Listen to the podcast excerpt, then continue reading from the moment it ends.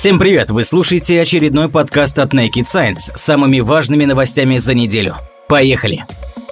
Минобороны рассекретила уникальные документы, посвященные Гагарину. 12 апреля в России отмечают День космонавтики. Именно в этот день, в 1961 году, Юрий Алексеевич Гагарин совершил первый в мире космический полет на корабле «Восток-1». Старт произвели с космодрома Байконур в 9.07 по московскому времени. Аппарат осуществил один оборот вокруг нашей планеты, совершив посадку в 10.55 в Саратовской области. Сегодня специально к памятной дате военное ведомство Российской Федерации поделилось документами из фондов своего центрального архива. Можно ознакомиться с этапами этапами жизни первого космонавта, в частности с периодом его службы в советской армии. Интересы любителей космической тематики может вызвать служебная характеристика старшего лейтенанта Гагарина, данная за период его нахождения в Центре подготовки космонавтов военно-воздушных сил СССР. Также можно прочесть приказы о присвоении Юрию Гагарину внеочередных и очередных офицерских званий. Минобороны впервые представила широкому кругу лиц учетно-послужную карту первого космонавта. В ней в хронологическом порядке указаны места службы Гагарина и должности, которые он он занимал. Целый раздел посвящен напряженному плану командировок, в рамках которых Гагарин посетил многие страны. Не безинтересны вырезки из англоязычных газет, свидетельствующие о признании первого космонавта во всем мире, а также об осознании экспертами разных стран колоссального научно-технического прогресса Советского Союза. Те, кому все эти вопросы интересны, могут ознакомиться с обзорным материалом Naked Science о правде и вымысле относительно первого полета Гагарина. В том числе вы можете узнать о нештатных ситуациях, которые имели место при полете полете космического корабля «Восток-1». Стоит сказать, что современным людям тоже не чужда космическая романтика. Об этом говорит число заявок, поданных для участия в новом отборе в российский отряд космонавтов. Всего специалисты получили 420 заявок. 333 от мужчин и 87 от женщин. Из них 80 человек работают в космической отрасли, а 51 кандидат проходит службу в вооруженных силах. При отборе приоритет отдавали людям с техническим образованием. Примечательно, что ни одна представительница прекрасной половины человечества не смогла его пройти и не была допущена к следующим этапам. О причинах этого не сообщается. Ученые обнаружили рекордное ослабление Гольфстрима. Глобальное потепление ослабляет атлантическое течение Гольфстрим, приносящее южное тепло на север Америки и в Европу. Сегодня оно уже оказалось рекордно слабым за всю историю наблюдений, а в будущем может вовсе исчезнуть. Об этом климатологи Постдамского университета пишут в статье, опубликованной в журнале Nature. По данным Стефана Рамшторфа и его коллег, Гольфстрим в широком понимании, как вся система теплых меридиональных течений северной части Атлантики, сегодня оказался на 15% слабее, чем в середине 20 века. Это значительное падение, уменьшившее объемы переносимой воды на 3 миллиона кубометров в год, что соответствует стоку 15 таких рек, как Амазонка. Ученые отмечают, что скорость Гольфстрима уменьшалась все последние 150 лет, а сегодня достигла более чем полутора тысячелетнего максимума. В норме эти токи доставляют тепло на север из экваториальных широт, а остывшая холодная вода возвращается с глубинными течениями. Их ослабление может быть связано с аномальными летними волнами жары, которые наблюдаются в последние годы, и с таянием ледников Арктики и Гренландии, развивающимся пугающими темпами. По словам профессора Рамшторфа, это то, что климатические модели предсказывали уже давно, хотя до сих пор мы не были окончательно уверены, что это происходит в реальности.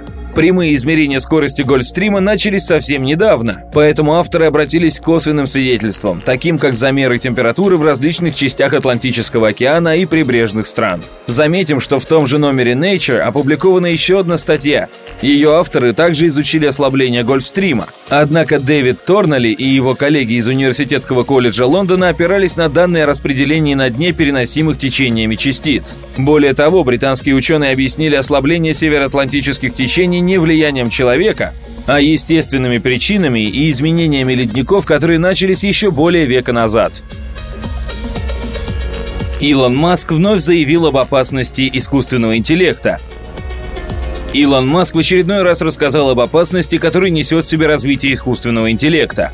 Теперь предприниматель заявил о возможности появления вечной диктатуры. Человек, будучи диктатором, все равно умрет. Но для искусственного интеллекта смерть не наступит, он будет жить вечно. Так мы получим бессмертного диктатора, от которого нельзя спастись, заявил Маск в документальной ленте «Доверяешь ли ты этому компьютеру» режиссера Криса Пейна. В фильме приводятся примеры применения искусственного интеллекта, включая такие направления, как оружие массового уничтожения, финансы и алгоритмы новостей. По мнению знаменитого инноватора, демократизация искусственного интеллекта уже сама по себе будет большой победой для человечества. При этом, по мнению Маска, появление богоподобного цифрового суперинтеллекта позволит его создателям стать хозяевами мира. Гипотетическое уничтожение человечества таким интеллектом Илон Маск рассматривает в отрыве от каких-либо моральных качеств виртуального диктатора. Чтобы представлять опасность, и не нужно быть злым. Люди попросту могут оказаться на пути искусственного интеллекта, который будет иметь четкий план действий и неукоснительно следовать ему. Илон Маск стоял у истоков компаний PayPal, SpaceX и Tesla. В 2015 году он также основал OpenAI, занимающийся вопросами, связанными с искусственным интеллектом. В 2017 году журнал Forbes оценил состояние Маска более чем в 21 миллиард долларов США. В последнее время Илон Маск выступает за жесткое регулирование искусственного интеллекта. Не так давно он заявил, что робот роботы вскоре займут все рабочие места, а человечество спасет только введение безусловного базового дохода. Примечательно то, что опасения предпринимателя поддерживают и другие выдающиеся деятели мира науки и технологий.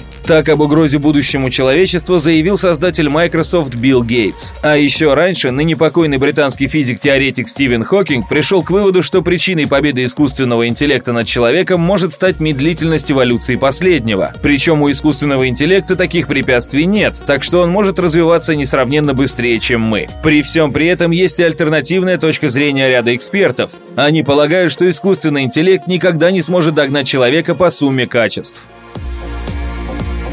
Ученые доказали, что легендарный солнечный камень викингов действительно работает. Когда викинги ходили на дракарах в Гренландию в конце X века, компаса у них не было. В Европе он появился лишь в конце XVI века. Но как они преодолевали 1600 морских миль, не сбиваясь с курса на протяжении трех и более недель? При этом им надо было попасть в определенную точку острова. Археолог Габор Харват поясняет, легенды викингов, так называемые саги, повествуют о таинственном инструменте – солнечном камне, при помощи которого они могли определить положение Солнца, невидимого в пасмурную или туманную погоду. Например, в саге о короле Олафе, правил в Норвегии с 955 по 1030 годы, есть мистическая история история о том, как он проводит ночь в странном вращающемся доме, где видит странный сон о солнечном камне. Король заставил людей смотреть, и они нигде не могли видеть ясное небо. Затем он попросил Сигурдура рассказать, где в это время было солнце. Он дал четкое направление. Затем король приказал принести солнечный камень, поднял его и увидел, где свет излучается от камня, и таким образом проверил предсказание Сигурдур. Описание напоминает некую сказку, однако в 1948 году был найден реальный экземпляр диска у Нартока. В сочетании с неким солнечным камнем, Солстенен, согласно легендам, он служил главным навигационным прибором. Ученые, проанализировав сохранившиеся тексты легенд и найденные артефакты, поняли, что это специальные солнечные часы с пометками, обозначающими стороны света, и резьбой, которая соответствует изменениям тени от гномона солнечных часов. Он, в свою очередь, зависит от равноденствия и солнцестояния весной и летом. При соблюдении правильных времени и места, то есть на северной широте около 61 градуса, с мая по сентябрь погрешность составляла всего 4 градуса. Понятно, что викинги ходили в Гренландию именно летом. Для работы диска у Нартока был необходим солнечный камень. Археолог Т. Рамскоу из Дании еще в 1969 году предположил, что это некий природный кристалл, который поляризует проходящий через него свет. Вспомним, что свет, проходя через такой кристалл, расщеплялся на два луча с разной поляризацией. Соответственно, яркость видимых изображений зависит от поляризации исходного света и различается между собой. Викинги поняли эту закономерность и плавно меняли положение кристалла, пока оба видимых изображения не получали одинаковую яркость. Этот метод эффективен даже в туманную погоду. На роль Солстонан теоретически годились турмалин, иолит и исландский шпат. Как предполагают ученые, предпочтение отдавали последнему. Итоги исследования были опубликованы в 2011 году. Однако описанные выше идеи были лишь предположениями. Расстояние очень велико. Разве можно было добраться до Гренландии при помощи таких приборов? Новое исследование показало, что это реально. Габор Хорват использовал компьютерную модель морского путешествия из порта Берген, Норвегия, в поселок Хварф на южном побережье Гренландии. Виртуальные корабли начинали свой поход в период весеннего равноденствия или летнего солнцестояния. Облачность выбирали случайным образом. Затем программа имитировала использование кристалла кальцита, кардирита, турмалина и аквамарина, учитывая реальные параметры этих минералов с определенной заранее частотой. Путешествие считалось успешным, если корабль пребывал достаточно близко к горам побережья побережье Гренландии в нужном месте. Программа сверяла направление каждые три часа, и 92% кораблей выполняли свою миссию. Правда, если направление сверяли каждые 4 часа, то успешность навигации резко падала. До места прибытия добирались менее двух третей кораблей. Габор Хорват, комментируя результаты, уточняет. Неизвестно, действительно ли викинги использовали этот метод. Однако, если это правда так, то ориентировались они точно. Психологи выяснили, почему одни дети читают больше, чем другие. Ученые из Амстердамского свободного университета пришли к выводу. Склонность к чтению и количество книг, которые ребенок прочитывает добровольно, зависит от его читательских навыков, например, грамотности и словарного запаса, а не наоборот. Психологи использовали информацию об 11 559 близнецах, родившихся в период с 1994 по 2004 год. Данные о склонности детей к чтению ученые получили из анкет, которые заполняли родители, когда детям было около 7,5 лет. Они указывали, сколько книг в среднем каждый ребенок прочитывает в неделю. В это число не входили комиксы. И сколько раз в неделю он добровольно проводит время за чтением. Эти данные сравнили с тем, сколько часов ребенок посвящает другим развлечениям, играм с друзьями или просмотру телевизора. Затем исследователи оценили читательские навыки детей. Для этого они суммировали пять параметров. Текущую школьную оценку по родному нидерландскому языку, две характеристики от учителя, насколько хорошо ребенок читает и отстает ли он от одноклассников, и результаты двух тестов по чтению. Ученые заключили, что количество прочитанных книг и времени, проведенного за чтением, зависит от читательских навыков ребенка. При этом обратная зависимость не подтвердилась. По мнению психологов, время, посвященное внеклассному чтению, скорее следствие этих навыков, чем их причина. Психологи ссылаются на более ранние ранние исследования. Согласно им, высокий уровень навыков чтения в значительной степени наследуется, что подтверждают близнецовые исследования. Однако авторы новой работы считают, что на склонность к чтению может повлиять и среда, окружающая ребенка, семья и школа. По мнению ученых, родителям и педагогам следует уделять внимание не только технике чтения детей, но и мотивации. Слепой от рождения рассказал ученым о галлюцинациях под ЛСД.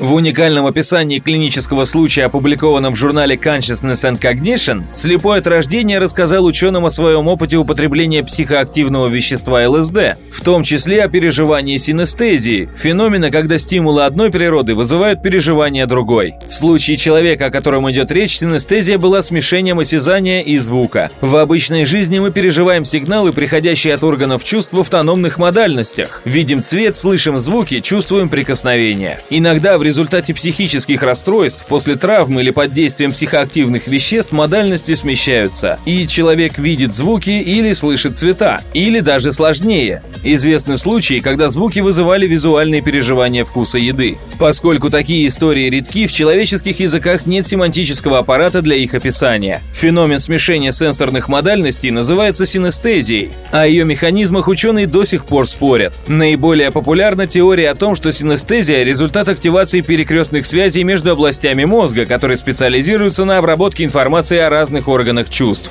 Человек, со слов которого исследователи составили отчет, родился в 1948 году, за два месяца до поставленного врачами срока. Из-за этого у него развелась ретинопатия недоношенных, сделавшая его полностью слепым. Подростком он начал играть на музыкальных инструментах и позже сделал карьеру рок-музыканта. Со своей группой он много гастролировал и вел не самый умеренный образ жизни. Часто употреблял психоактивные вещества, преимущественно марихуану и ее производные, а также галлюциногены – псилоцибин, айауаску и ЛСД в форме, известной как Blue Pentagon – синий пятиугольник из-за синего цвета и пятиугольной формы марок. В отчете музыкант называет себя господин синий пятиугольник. Синий пятиугольник никогда в жизни ничего не видел, поэтому и под действием галлюциногенных веществ не переживал чего-либо похожего на визуальные образы, однако неоднократно испытывал синестезию. Всякий раз, когда я слушал музыку, как будто оказывался в центре самого прекрасного водопада в мире. Эффект водопада вызывал третий бранденбургский концерт Баха. Я слышал, как скрипки играли у меня в душе. Звуки обычных песен становились трехмерными.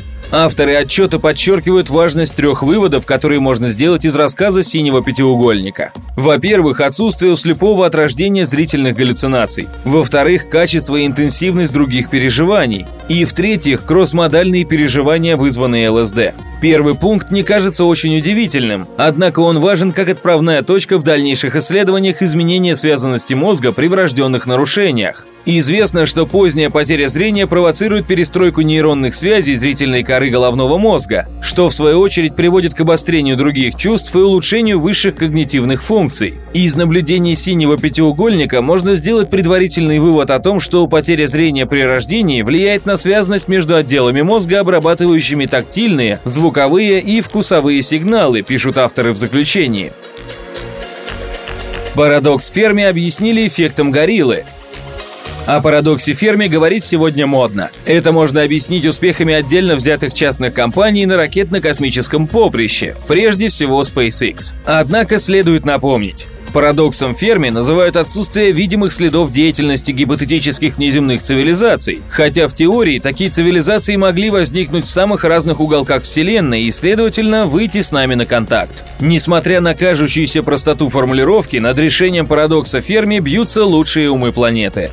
Сейчас свои выводы представил испанский нейрофизиолог Габриэль де ла Торре, который вместе с коллегами провел анализ человеческого восприятия предметов и явлений. Эксперимент затронул 137 добровольцев, которые должны были выявить на спутниковых фото разные рукотворные объекты, например, мост, дом или дорогу. На некоторых фотографиях, кроме прочего, присутствовала яркая аномалия – миниатюрное фото гориллы. Выяснилось, что если в обычной ситуации человек замечает такого рода странности почти всегда, то концентрация внимания на каких каких-то конкретных аспектах фотографии мешает 66% добровольцев увидеть горилл. Так называемый эффект гориллы ученые США открыли приблизительно 20 лет назад. Они выяснили, что считающие пасы между игроками люди могут не заметить внезапно появившегося человека в костюме гориллы. Габриэль де Латоре считает, что эти выводы можно как нельзя лучше применить при поисках внеземных цивилизаций. Если говорить точнее, то по его словам попытки найти следы внеземной жизни на фото неудачны, так как человек опирается на собственные представления о вероятном облике гипотетических инопланетян.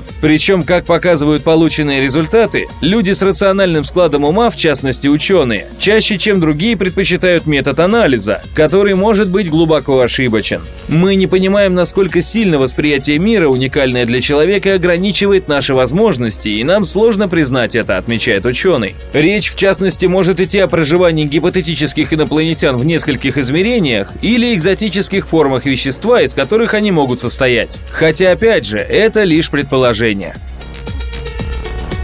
Одна бессонная ночь ускорила проявление симптомов болезни Альцгеймера, Пептиды бета-амилоиды связывают с болезнью Альцгеймера. Они накапливаются в тканях мозга днем и удаляются глимфатической системой ночью во время сна. Ученые из Национальных институтов здравоохранения США экспериментально доказали, что одна ночь без сна увеличивает количество бета-амилоидов. В опыте участвовали 20 человек в возрасте от 22 до 72 лет. Они провели две ночи в разных условиях. Во время первой все участники спали в обычной обстановке а через день отказались от сна. Специалисты отслеживали их состояние при помощи позитронной эмиссионной томографии. Сравнив результаты, они выяснили, что у 19 из 20 добровольцев количество бета-амилоидов после бессонной ночи увеличилось в двух областях мозга – гиппокампе и таламусе. Первый отдел отвечает за консолидацию памяти, второй – за передачу сенсорных сигналов от органов чувств, а также регулирует процессы сна и бодрствования. Именно эти части головного мозга чаще всего подвергаются деградации при болезни Альцгеймера.